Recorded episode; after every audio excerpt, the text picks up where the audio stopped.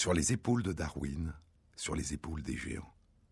Se tenir sur les épaules des géants et voir plus loin, voir dans l'invisible, à travers l'espace et à travers le temps.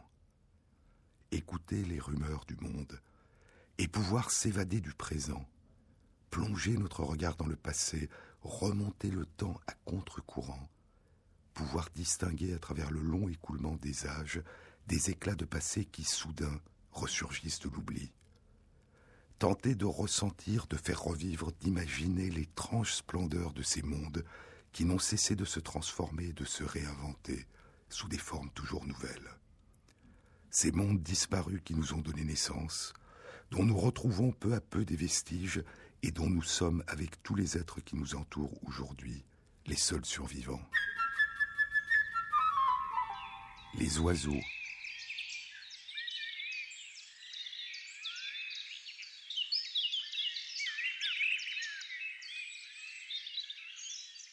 Les merveilleux oiseaux qui parcourent le ciel et peuplent les campagnes, les forêts et nos jardins sont, je vous le disais la semaine dernière, les seuls rescapés des mondes disparus des dinosaures, des survivants et des migrants.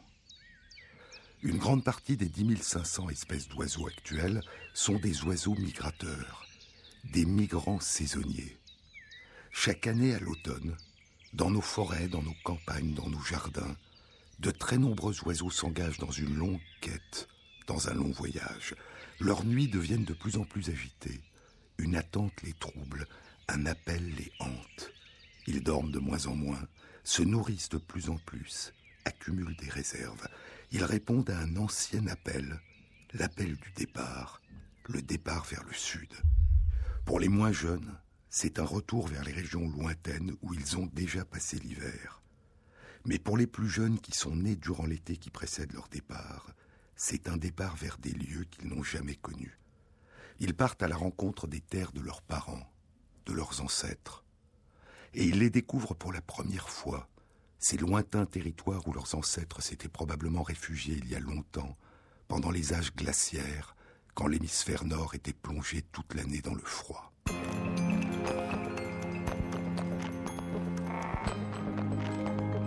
Samedi 1er octobre. 31 oies sauvages en bon ordre volaient rapidement vers le sud. Le vent bruissait dans les plumes et toutes ces paires d'ailes fouettaient l'air avec un sifflement tel qu'on pouvait à peine entendre sa propre voix. Aka de Québécaïs volait en tête et derrière elle volaient Ixi et Caxi, Colmé et Nelgé, Visi et Cusi, Merten le Jar et Douce Plume. Les six jeunes oies qui avaient accompagné le groupe durant l'automne précédent l'avaient maintenant quitté pour se débrouiller seuls. À leur place, les vieilles oies sauvages menaient 22 oisons qui avaient été élevés dans les montagnes de Laponie durant l'été. Onze volaient à droite et onze volaient à gauche, et tous s'évertuaient à garder entre eux un écart aussi régulier que celui des grands. Jamais auparavant les pauvres petits n'avaient entrepris de longs voyages, et au début, ils eurent des difficultés à suivre le rythme. Aka de Kebnekaise, Aka de Kebnekaise, criait-il d'un ton plaintif. Que se passe-t-il demanda Loi qui volait en tête. Nos ailes sont lasses de battre, nos ailes sont lasses de battre, criaient les petits. Ça ira mieux dans un moment, répondit Loi qui volait en tête, sans ralentir le moins du monde. Et elle savait apparemment ce qu'elle disait, car lorsque les oiseaux eurent volé quelques heures de plus, ils cessèrent de se plaindre de leur fatigue. Mais dans la vallée de Laponie, ils avaient pris l'habitude de manger toute la journée et bientôt ils commencèrent à avoir faim. Aka, Aka, Aka de Kebnekaïs, criaient les jeunes oies d'une voix pitoyable. Qu'est-ce qu'il y a encore demanda l'oie qui volait en tête. Nous avons tellement faim que nous n'avons plus la force de voler.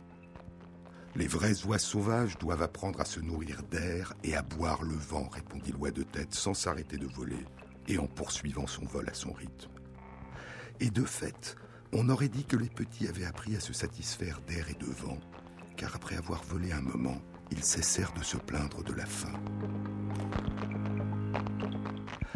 Le troupeau d'oies sauvages survolait encore les montagnes, et les vieilles oies criaient les noms de tous les sommets qu'elles dépassaient pour que les jeunes les apprennent.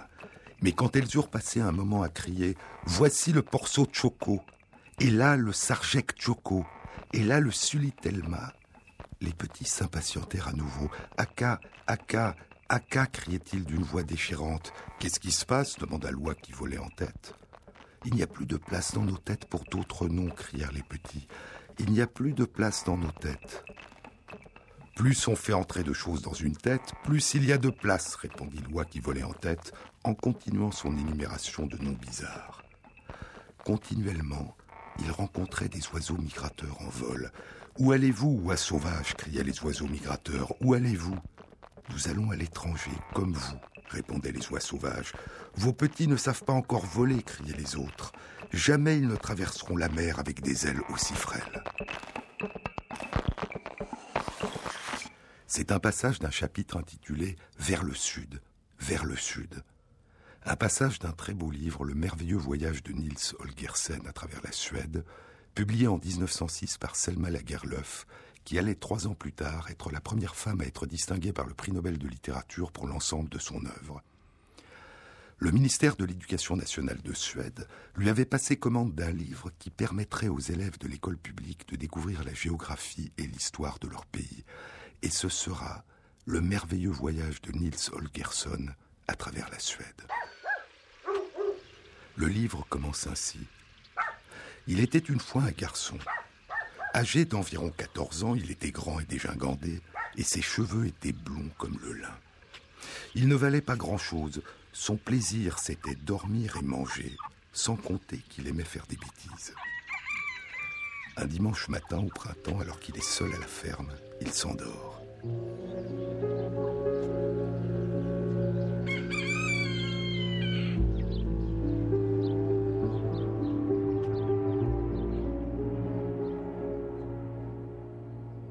À son réveil, il découvre un tonte, un petit lutin, à califourchon sur le coffre où sa maman avait rangé des habits de fête qu'elle avait hérités de sa mère.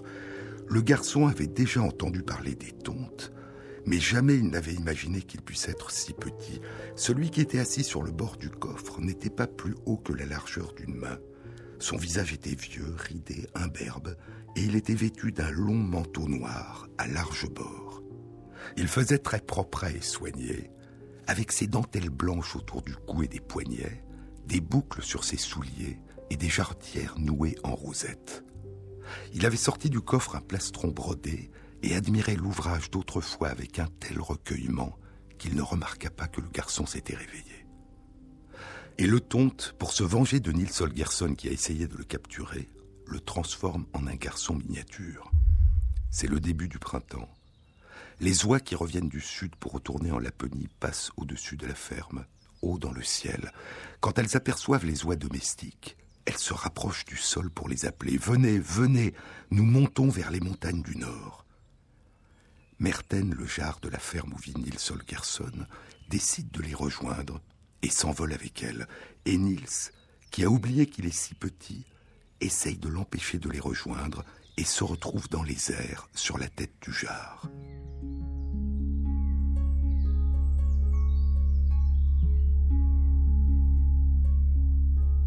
Jamais auparavant il n'avait avancé à une telle vitesse, lui qui avait toujours aimé lancer un cheval au grand galop, et il n'avait bien sûr jamais imaginé qu'en haut, l'air pouvait être aussi frais, aussi chargé de bonnes odeurs d'humus et de résine. Jamais non plus il n'avait imaginé ce que pouvait être un voyage si haut au-dessus du sol. C'était comme de quitter tous les soucis, les chagrins et tous les déboires imaginables. Il réalise alors qu'il comprend la langue des oies et des autres animaux. Il est adopté par les oies sauvages et il part avec elles pour la Laponie. Il découvre les merveilles du voyage et les ennemis qui menacent les oies sauvages. Il y a Smir, le renard, et il y a les humains. Après deux semaines de voyage au début avril, les oies sauvages sont en train de voler en direction de la pointe sud de l'île d'Euland, au large du Bleking. Là où font halte, se reposent et se nourrissent tous les oiseaux migrateurs qui passent l'hiver sur la mer de l'Ouest et qui rejoignent la Finlande et la Russie. Ce jour-là, dit Selma Lagerlöf, ce jour-là, le temps calme et chaud était celui d'un jour d'été, et le meilleur qu'on pût imaginer pour survoler la mer, même si une sorte de brume grise voilait le ciel, et que ça et là, d'énormes masses nuageuses descendaient jusqu'à la surface de la mer et bouchaient la vue. Lorsque les voyageuses eurent franchi les archipels, la mer s'étala si brusquement dans toute son étendue miroitante que le garçon, jetant un coup d'œil en bas, eut l'impression que l'eau avait disparu, et la terre aussi. Il n'y avait que des nuages et du ciel autour de lui. Saisi de vertige, plus angoissé qu'au premier jour, il se cramponna au dos du jar. Et ce fut pire encore quand ils atteignirent la grande voie de migration. Des nuées et des nuées d'oiseaux filaient toutes dans la même direction, comme si elles avaient suivi un chemin balisé. Il y avait là des canards sauvages et des oies grises, des macreuses brunes et des guillemots, des plongeons et des fuligules, des harles et des grèbes, des huîtriers épis et des macreuses noires. Et le garçon, se penchant en avant pour regarder du côté où devait se trouver la mer, vit toutes ces files d'oiseaux qui se reflétaient dans l'eau. Et il se trouvait dans un tel vertige qu'il crut que les oiseaux volaient le ventre en l'air, ce qui ne l'étonna pas trop car lui-même ne savait plus distinguer le haut du bas. Soudain, il entendit des coups de feu.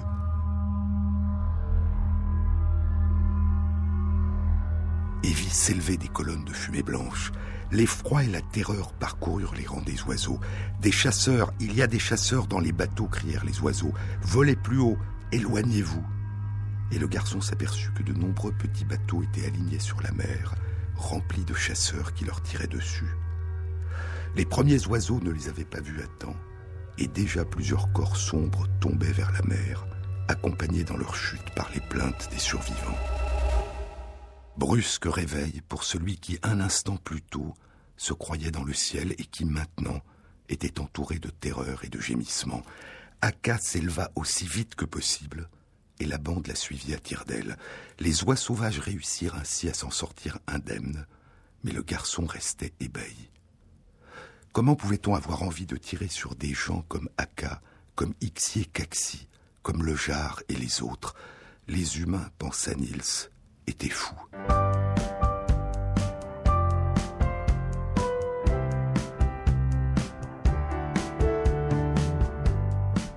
Navigateur solitaire.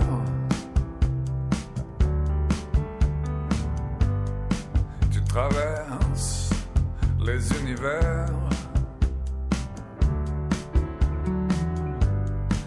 Navigateur solitaire.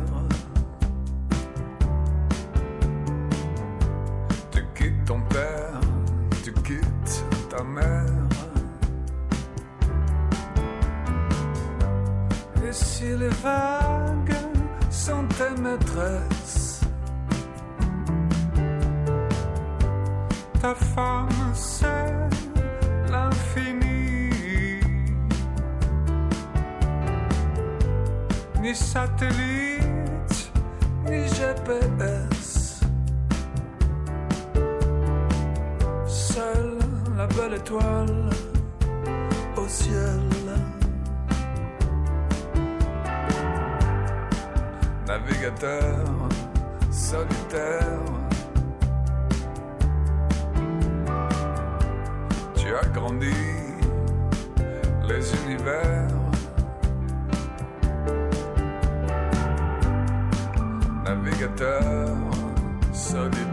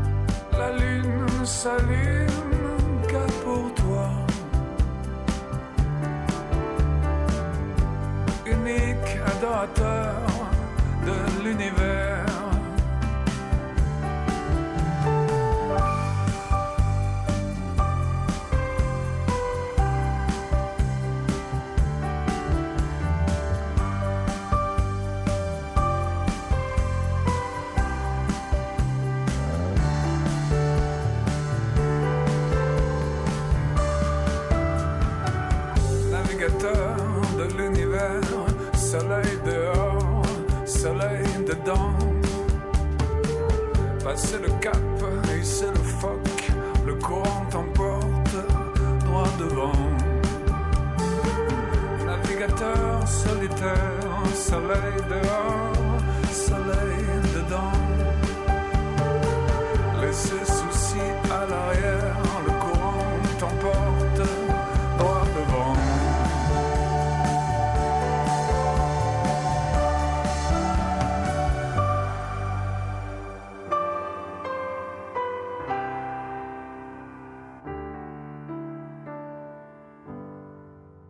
Niels Holgersson passe l'été avec les oies sauvages en Laponie. Puis, à l'automne, vient le temps du grand départ pour la migration vers le sud. Le garçon était assis sur le dos du jar blanc et caracolait haut dans le ciel. En lui-même, le garçon pensait qu'il était grand temps que les oies sauvages redescendent vers le sud, car il était tombé tant de neige que le sol était blanc à perte de vue. Pluie, tempête et brouillard s'étaient succédés sans interruption, et quand le temps s'était éclairci, ça avait été pour faire place au gel. Maintenant, les ailes des oiseaux avaient enfin atteint leur taille définitive, de sorte que le voyage vers le sud avait pu commencer, et le garçon était si content que, perché sur le dos du jar, il ne cessait de rire et de chanter.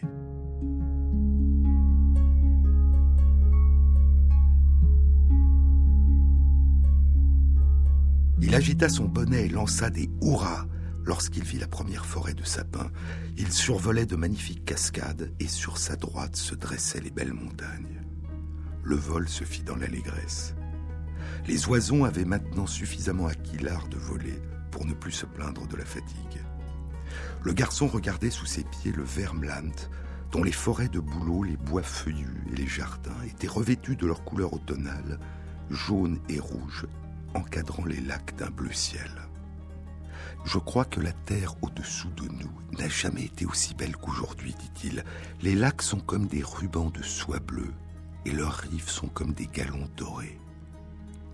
Plus tard, lorsqu'ils furent au-dessus du Bohuslän, le garçon vit que les hauteurs s'unissaient les unes aux autres. Les vallées se réduisaient à de minces fentes enfouies dans le roc, et les lacs tout en longueur qui occupaient le fond étaient si noirs qu'ils semblaient surgir du fond de la terre. Le soleil sur l'horizon disparaissait par moments derrière une colline, mais les oies sauvages avançaient si vite qu'elles l'apercevaient chaque fois à nouveau. Enfin, vers l'ouest, elles virent une bande lisse dont la largeur augmentait à chaque coup d'aile. C'était la mer. La mer qui s'étendait blanche et laiteuse, scintillant à la fois en rose et en bleu ciel. Et quand les oies passèrent au-dessus des falaises de la côte, elles aperçurent de nouveau le soleil droit devant elles, large et rouge, et prêt à s'enfoncer dans les vagues. Et tandis que le garçon contemplait cette mer libre et infinie, ce soleil couchant rouge qui brillait d'un éclat si doux qu'il pouvait le regarder en face, il sentit son âme pénétrée de paix et de sérénité. Plus tard, après de nombreuses haltes au début du mois de novembre, les oies continuent leur voyage vers le sud en survolant le Halland. Les forêts disparaissent, remplacées par de grandes landes de bruyère et des collines rondes et nues. Puis le paysage côtier se transforme encore et aux collines succède le pays des plaines. Des rivières bruyantes descendues du Festerkötland et du Smeland rompaient la monotonie de la plaine, des lacs, des tourbières et des dunes de sable rassemblées par le vent et des champs, jusqu'à ce qu'apparut la limite de la Scanie, la crête d'Alandsas avec ses combes et ses gorges. Plusieurs fois durant le voyage, les jeunes oies qui étaient nées durant l'été en Laponie avaient demandé aux anciennes Comment est-ce à l'étranger Comment est-ce à l'étranger Attendez, attendez, vous le saurez bientôt, avait répondu celle qui avait déjà plusieurs fois survolé le pays dans un sens et dans l'autre. Quand les jeunes oies avaient vu les longues crêtes couvertes de forêts du Fermland et les lacs scintillant entre elles, ou les chaos rocheux du Bohuslän, ou les petites montagnes du Festergötland, elles avaient demandé Est-ce ainsi dans le monde entier? Attendez, attendez, vous verrez bientôt comment est le monde, répondaient les anciennes.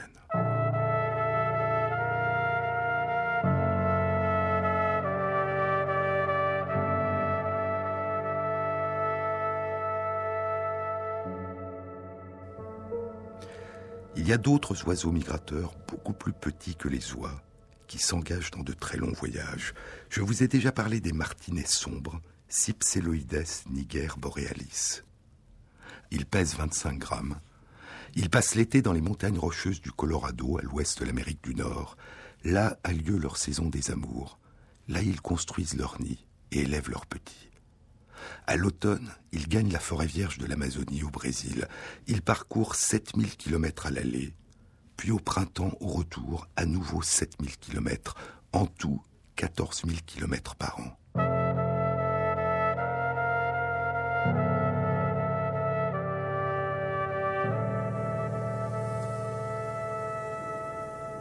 Mais il y a de plus grands voyageurs encore, les traquets moteux, Eunante Eunante, de petits passereaux qui pèsent moins de 25 grammes. Durant l'été, ils résident dans les toundras qui s'étendent de l'extrême nord-est du Canada et du Groenland, au nord de l'Europe et de l'Asie, jusqu'à l'extrême nord-ouest du Canada et de l'Alaska, au nord du continent américain.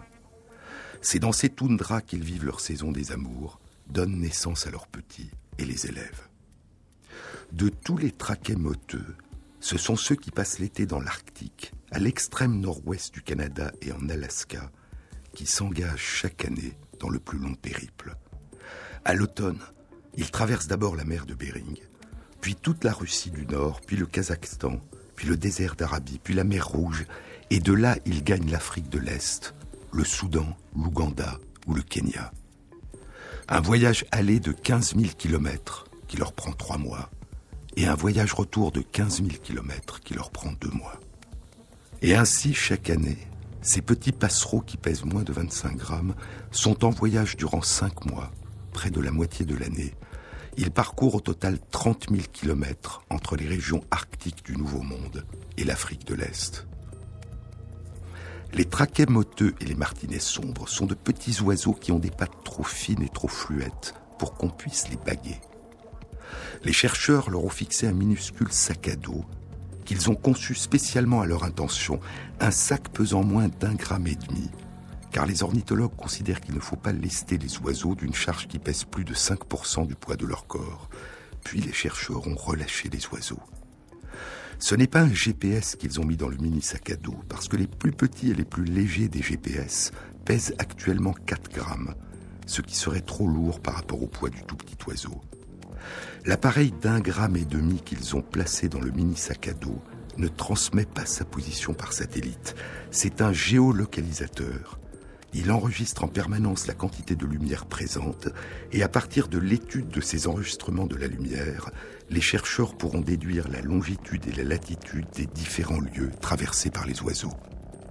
Pour récupérer les données, il faut pouvoir retrouver l'oiseau lors de son retour au printemps. Et ces oiseaux migrateurs reviennent le plus souvent de leur lointain voyage à l'endroit même où ils ont construit leur nid les années précédentes, et pour les plus jeunes, à l'endroit même où ils sont nés. Ce n'est qu'il y a trois ans, en 2012, que l'utilisation de ces petits géolocalisateurs portatifs a permis de découvrir et de publier la découverte des lointaines et mystérieuses destinations des martinets sombres et des traquets moteux. Mais il n'y a pas seulement les très grands voyageurs qui parcourent des distances spectaculaires, il y a aussi les oiseaux migrateurs capables de voler loin et longtemps sans faire de halte, sans se poser. Combien de temps des oiseaux peuvent-ils voler sans faire escale? Les barges rousses, Limosa laponica boweri, sont à ce jour considérés comme les champions du monde dans ce domaine. Il y a dix ans, en 2005, une étude publiée par Robert Gill du Centre de sciences de l'Alaska et ses collègues suggérait à partir d'arguments indirects que les barges rousses survolent l'océan Pacifique sans se poser pendant plus d'une semaine au long d'un voyage de plus de 10 000 kilomètres. Trois ans plus tard, en 2008, une étude animée par le même chercheur est publiée dans les comptes rendus de la Société royale de Londres. Elle démontre la réalité de ces longs périples en suivant par satellite des oiseaux qui ont été équipés de petits transmetteurs. Ces oiseaux sont beaucoup plus grands que les martinets sombres et les traquets moteux. Ils pèsent de 200 à 600 grammes. Ils ont un très long bec noir pointu et des pattes bleu-gris sombres. Ils vivent en été en Alaska où ils donnent naissance à leurs petits et les élèves, puis au début de l'automne, ils migrent en Nouvelle-Zélande où ils passent l'hiver. Chaque année, ils parcourent 29 000 kilomètres entre la Nouvelle-Zélande et l'Alaska. Au printemps, ils quittent la Nouvelle-Zélande et volent au-dessus de l'océan Pacifique vers le nord-ouest pendant plus d'une semaine sans se poser. Ils parcourent plus de 10 000 kilomètres jusqu'au rivage de la mer Jaune, un bras de mer de l'océan Pacifique entre la Chine et la péninsule coréenne. Après une période de quelques semaines, les barges rousses continuent leur voyage vers le nord-est sur une distance de près de 9000 km où des escales sont possibles. Elles longent les côtes de la Chine, puis de la Russie, traversent la mer de Bering et s'installent en Alaska de l'Ouest. Puis, à l'automne, commence un nouveau périple de plus d'une semaine sans aucune escale au-dessus de l'océan Pacifique vers le sud, au long de plus de 10 000 km jusqu'en Nouvelle-Zélande.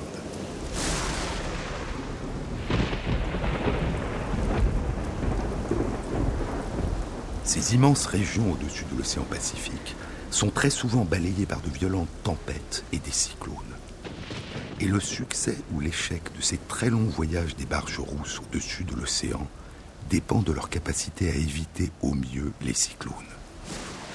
Au printemps 2014, une étude était publiée dans Animal Behavior par Robert Schill et ses collègues. L'étude indiquait d'une part que les barges rousses choisissent de s'engager dans les corridors de vol qui sont en général les moins balayés par les cyclones, et d'autre part qu'elles décident de partir durant les périodes de quelques jours qui séparent la survenue régulière des cyclones. Elles anticipent les périodes les plus calmes, non seulement autour du lieu de leur envol, mais tout au long de leur trajet. Comment font-elles pour prévoir la survenue des tempêtes à des milliers de kilomètres de distance sur une période de plus d'une semaine On ne le sait pas précisément. Mais depuis longtemps, des récits témoignent d'une forme de sixième sens chez certains animaux. Un sixième sens qui leur permettrait de détecter à l'avance des catastrophes naturelles, un ouragan, un tsunami, et de se mettre à l'abri. Et une étude publiée dans Current Biology il y a moins de deux semaines, le 5 janvier 2015, confirme que certains oiseaux ont la capacité de détecter à distance les tornades et de les éviter. One month of February, keep on holding on, and I know it's short, and I know it's short.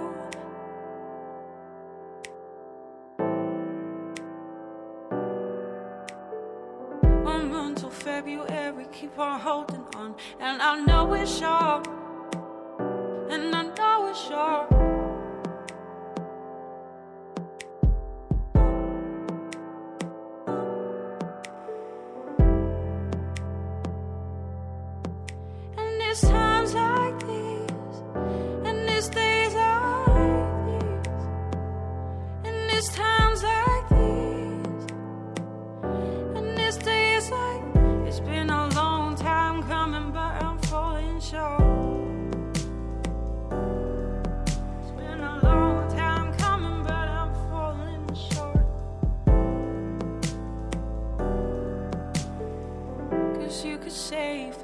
Not too far to carry this.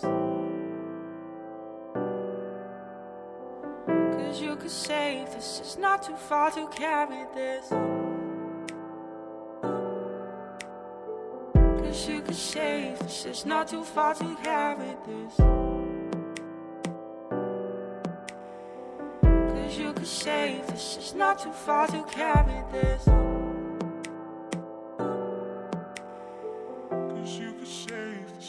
Too far to carry. And it's times like these, and it's days like these. You can say this is not too far. And it's times like these,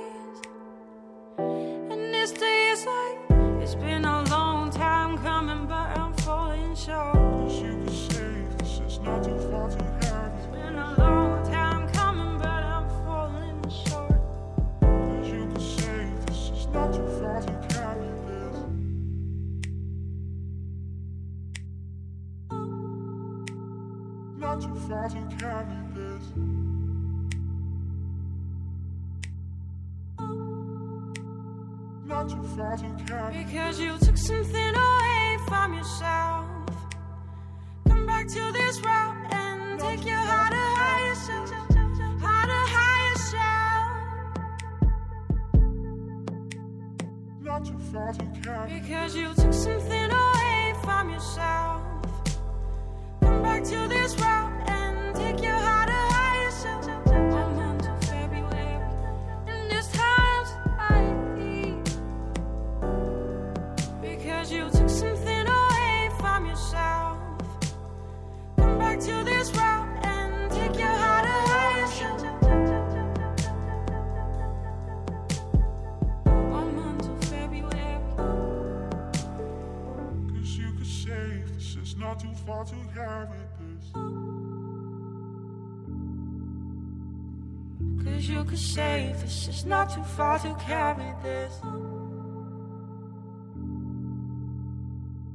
La paruline à ailes dorées, Vermivora chrysoptera, est un tout petit passereau qui ne pèse que 9 grammes. Il a le dos et les ailes grises, le ventre blanc, une gorge noire, un masque noir autour des yeux, une tache jaune sur le front et, comme son nom l'indique, une tache dorée sur les ailes. Ces oiseaux vivent leur saison des amours et élèvent leurs petits en Amérique du Nord, dans la région des Grands Lacs et dans les montagnes Appalaches. Et ils passent l'hiver à 5000 km de là, en Amérique centrale et au nord de l'Amérique du Sud, en Colombie, en Équateur et au Venezuela. Des chercheurs qui étudiaient les migrations saisonnières des parulines à ailes dorées avaient équipé en 2013 une vingtaine de ces tout petits oiseaux de tout petits géolocalisateurs pesant moins d'un demi-gramme sur leur territoire de reproduction dans les monts Cumberland, dans l'État du Tennessee. Un an plus tard, entre le 13 et le 27 avril 2014, cinq parulines à ailes dorées équipées de leur mini-géolocalisateur reviennent de leur séjour d'hiver en Colombie et rejoignent leur site de nidation dans les monts Cumberland.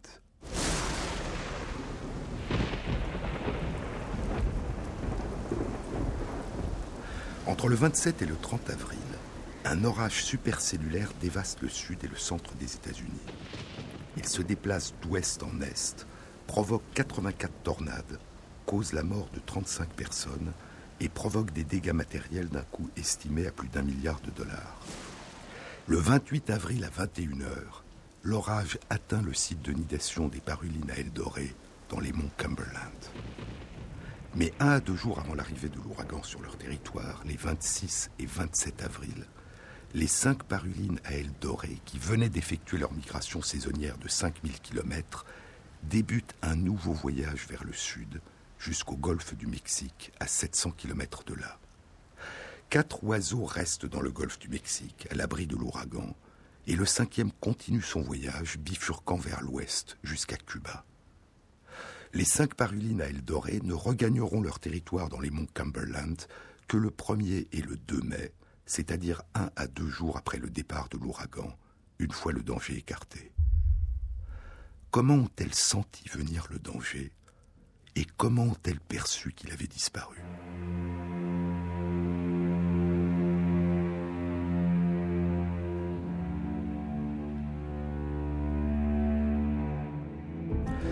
Partie des cinq parulines à ailes dorées avaient quitté leur territoire deux jours avant l'arrivée de l'ouragan, alors que l'ouragan était à plus de 900 km de distance. Les autres étaient partis un jour avant l'arrivée de l'ouragan, alors qu'il était à plus de 400 km.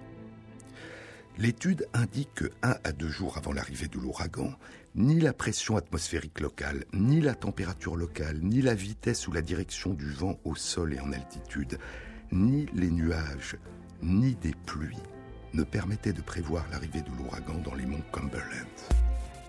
La plupart des tornades violentes produisent des vagues acoustiques d'infrasons, des sons d'une fréquence inférieure à 20 Hz qui nous sont inaudibles d'une puissance de plus de 100 décibels qui peuvent parcourir des distances de plusieurs milliers de kilomètres. Des oiseaux de nombreuses espèces sont capables de percevoir les infrasons. Et les chercheurs pensent que l'explication la plus probable de l'étrange pouvoir des parulines à ailes dorées qui leur permettent d'échapper aux ouragans est la perception des infrasons. Cette étude a plusieurs implications. La première est qu'une migration saisonnière, ici un voyage de 5000 km, n'épuise pas la capacité de ces oiseaux à continuer à voyager. L'un des oiseaux est arrivé le 27 avril et est reparti le même jour pour un nouveau voyage de 700 km. La seconde implication est que cette perception à distance des ouragans joue probablement un rôle important dans la capacité des oiseaux migrateurs à choisir de commencer leur migration saisonnière les jours où les conditions atmosphériques à distance sont favorables, et dans leur capacité durant leur voyage à changer de route ou à faire escale en fonction des perturbations atmosphériques qui les menacent à distance. Et il est possible que la mystérieuse capacité des barges rousses à prévoir la survenue des tornades et des cyclones lors de leur départ pour leur longue migration sans escale au-dessus de l'océan Pacifique, se fondent aussi, en partie au moins, sur leur perception des infrasons.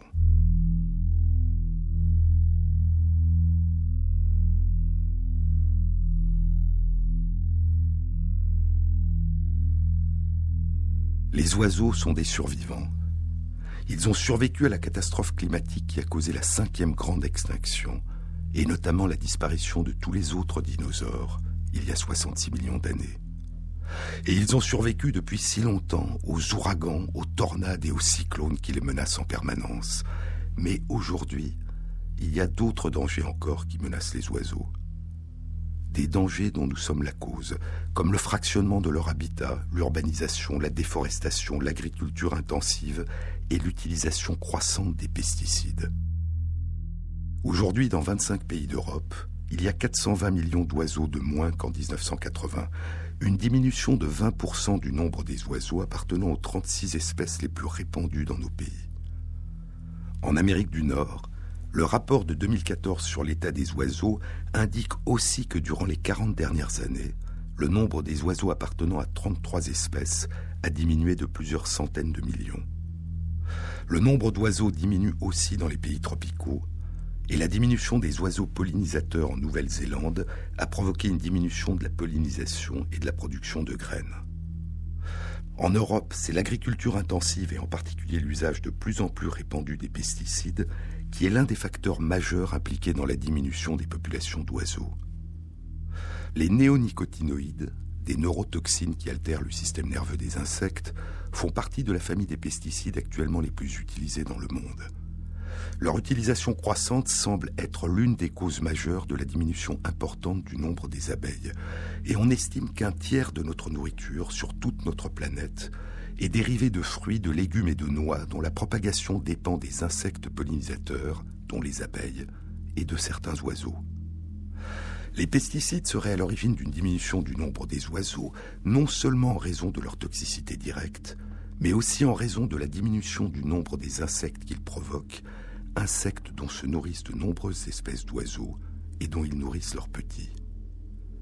Il y a six mois, en juillet 2014, une étude publiée dans Nature explorait l'effet sur les populations de 15 espèces de passereaux de l'introduction des insecticides néonicotinoïdes aux Pays-Bas au milieu des années 1990. Les passereaux étudiés étaient trois espèces de fauvettes des marais, la rousserolle verderolle, la rousserolle effarvate et la phragmite des joncs.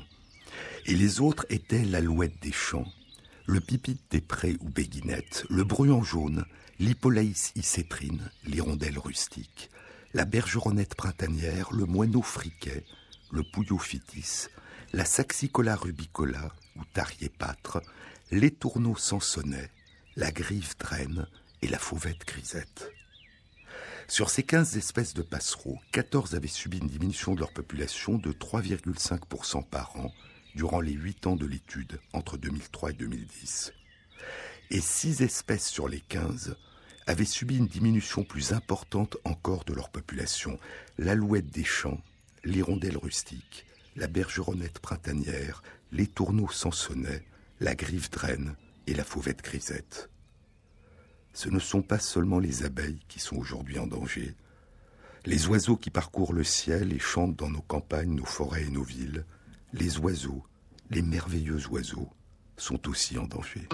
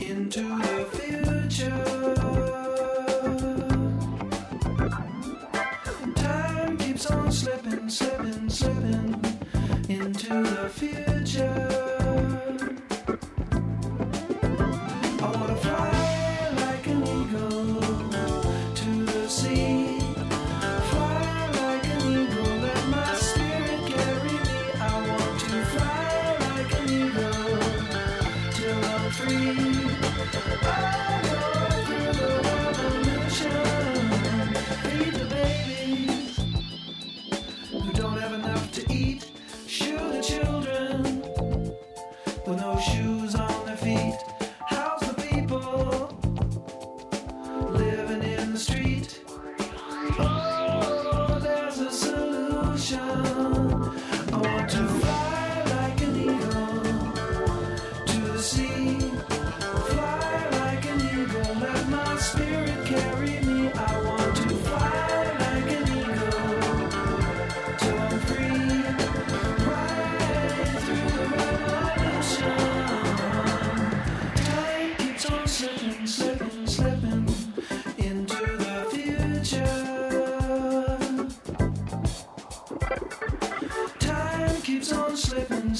Slipping,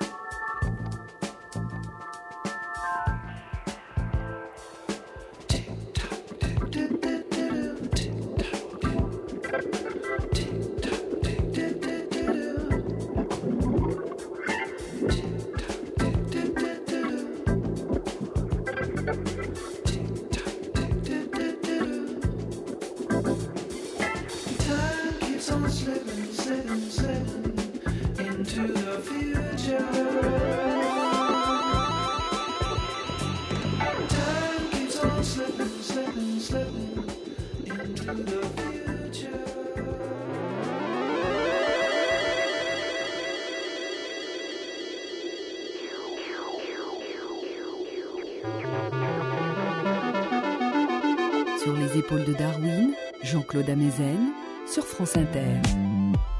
Au début de l'ère du Trias, il y a environ 240 millions d'années, dans l'univers des dinosaures émerge la grande famille des dinosaures théropodes. Les théropodes, les dinosaures bipèdes, sont des dinosaures qui marchent sur leurs pattes de derrière et dont les bras et les mains sont de taille très réduite. La grande famille de dinosaures qui a donné naissance au célèbre et effrayant prédateur Tyrannosaure rex et à de très nombreuses autres branches qui se ramifieront à leur tour. Il y a 66 millions d'années, la grande catastrophe provoquée par la collision entre notre planète et un immense astéroïde et par les éruptions volcaniques qui ont précédé et accompagné cette collision va anéantir l'ensemble des dinosaures, à l'exception d'une seule branche de dinosaures théropodes, celle qui a donné naissance à l'ensemble des oiseaux d'aujourd'hui.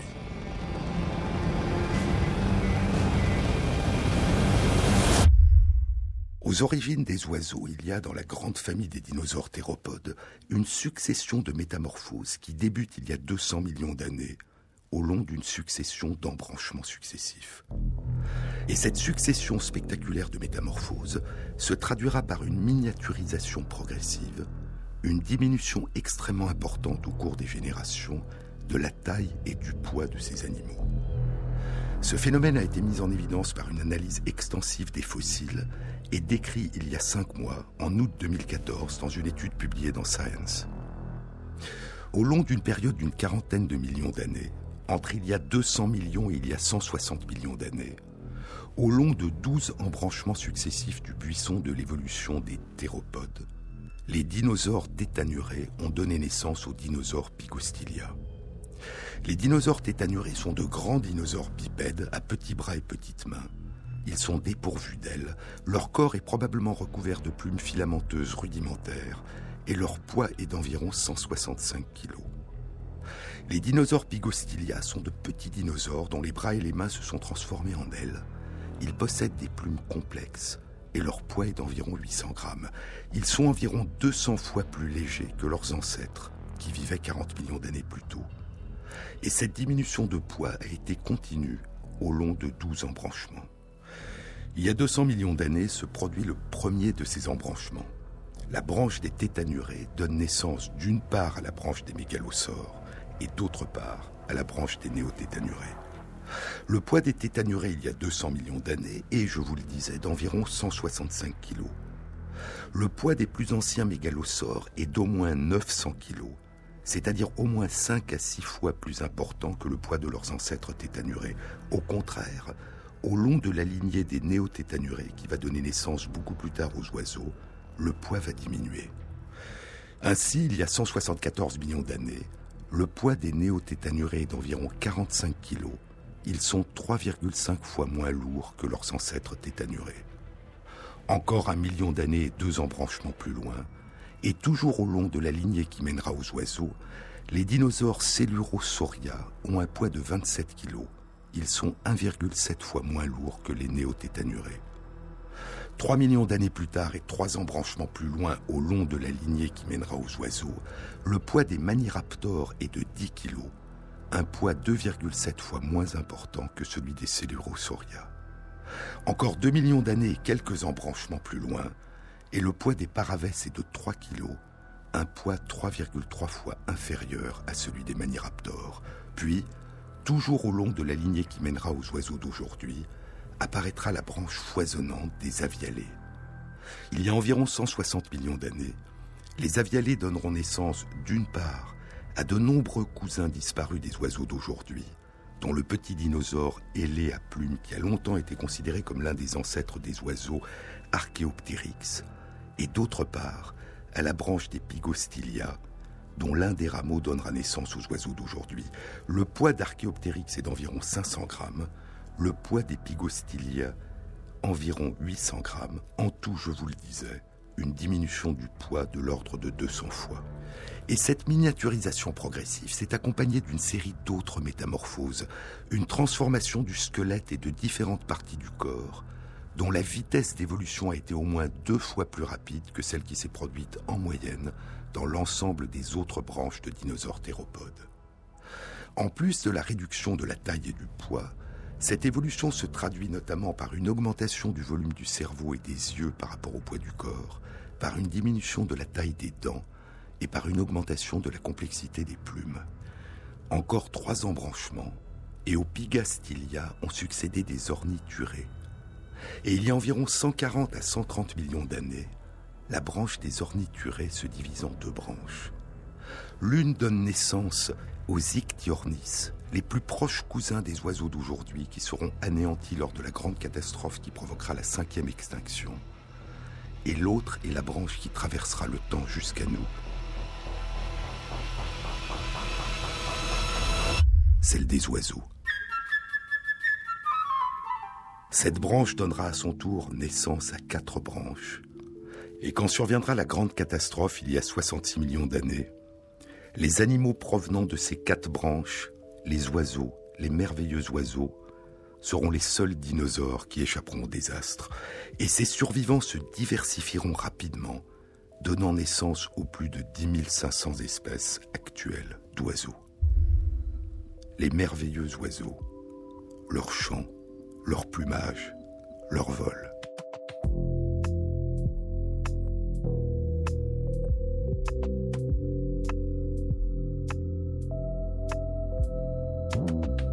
Dès la préhistoire, les oiseaux occupé une place particulière dans les cultures humaines. Il y a l'homme à tête d'oiseau et l'oiseau perché sur un bâton, peint par nos ancêtres sur une paroi de la grotte de Lascaux. Il y a les flûtes préhistoriques qui imitaient le chant des oiseaux.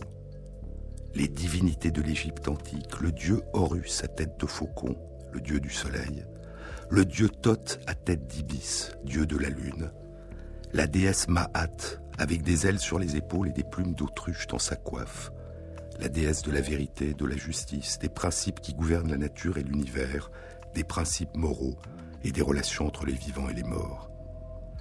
Il y a les augures dans la Rome antique qui lisaient l'avenir dans la direction du vol des oiseaux, et les sirènes dont Homère nous dit qu'elles charmaient les navigateurs de leurs champs et les conduisaient à leur perte. Il y a le rêve impossible, le rêve d'Icare, l'ancien rêve de voler dans les airs. Il y a les anges, ces créatures divines et célestes aux ailes et aux plumes d'oiseaux. Il y a le phénix, l'oiseau légendaire qui renaît de ses cendres. Les grues, symbole de longévité en Chine. Et la colombe, symbole de paix.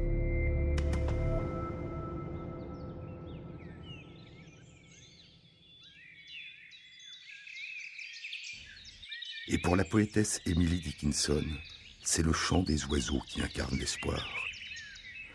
L'espoir est cette chose avec des plumes, qui est perchée dans l'âme et qui chante la mélodie sans les paroles, et jamais ne s'arrête, jamais, et qui est la plus douce quand on l'entend dans la tempête. Il faut espérer, écrit Victor Hugo le 20 septembre 1872, dans sa lettre aux membres du Congrès de la paix qui se réunissent à Lugano. À l'heure où nous sommes, dit-il, la guerre vient d'achever un travail sinistre qui remet la civilisation en question. Une haine immense emplit l'avenir. Le moment semble étrange pour parler de la paix. Eh bien, jamais ce mot paix n'a pu être plus utilement prononcé qu'aujourd'hui. La paix, c'est l'inévitable but. Telle est aujourd'hui la situation de la France, qu'il faut qu'elle reste libre et qu'elle redevienne grande, dit Hugo. Nous aurons l'esprit de conquête transfiguré en esprit de découverte. Nous aurons la généreuse fraternité des nations au lieu de la fraternité féroce des empereurs.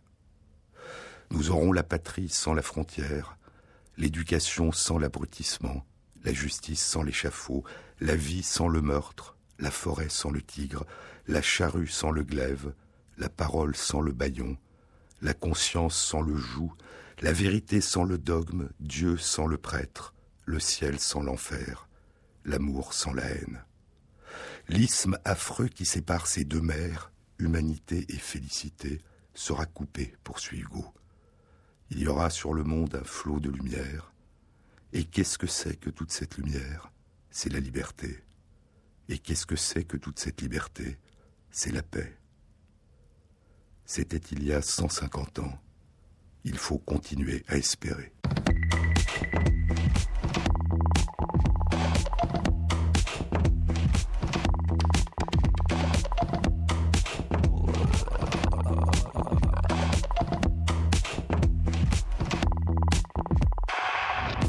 Cette émission a été réalisée par Pierre Jabot avec à la prise de son Patrick Henry, au mixage Loïc Frapsos et Jean-Baptiste Audibert pour la programmation des chansons.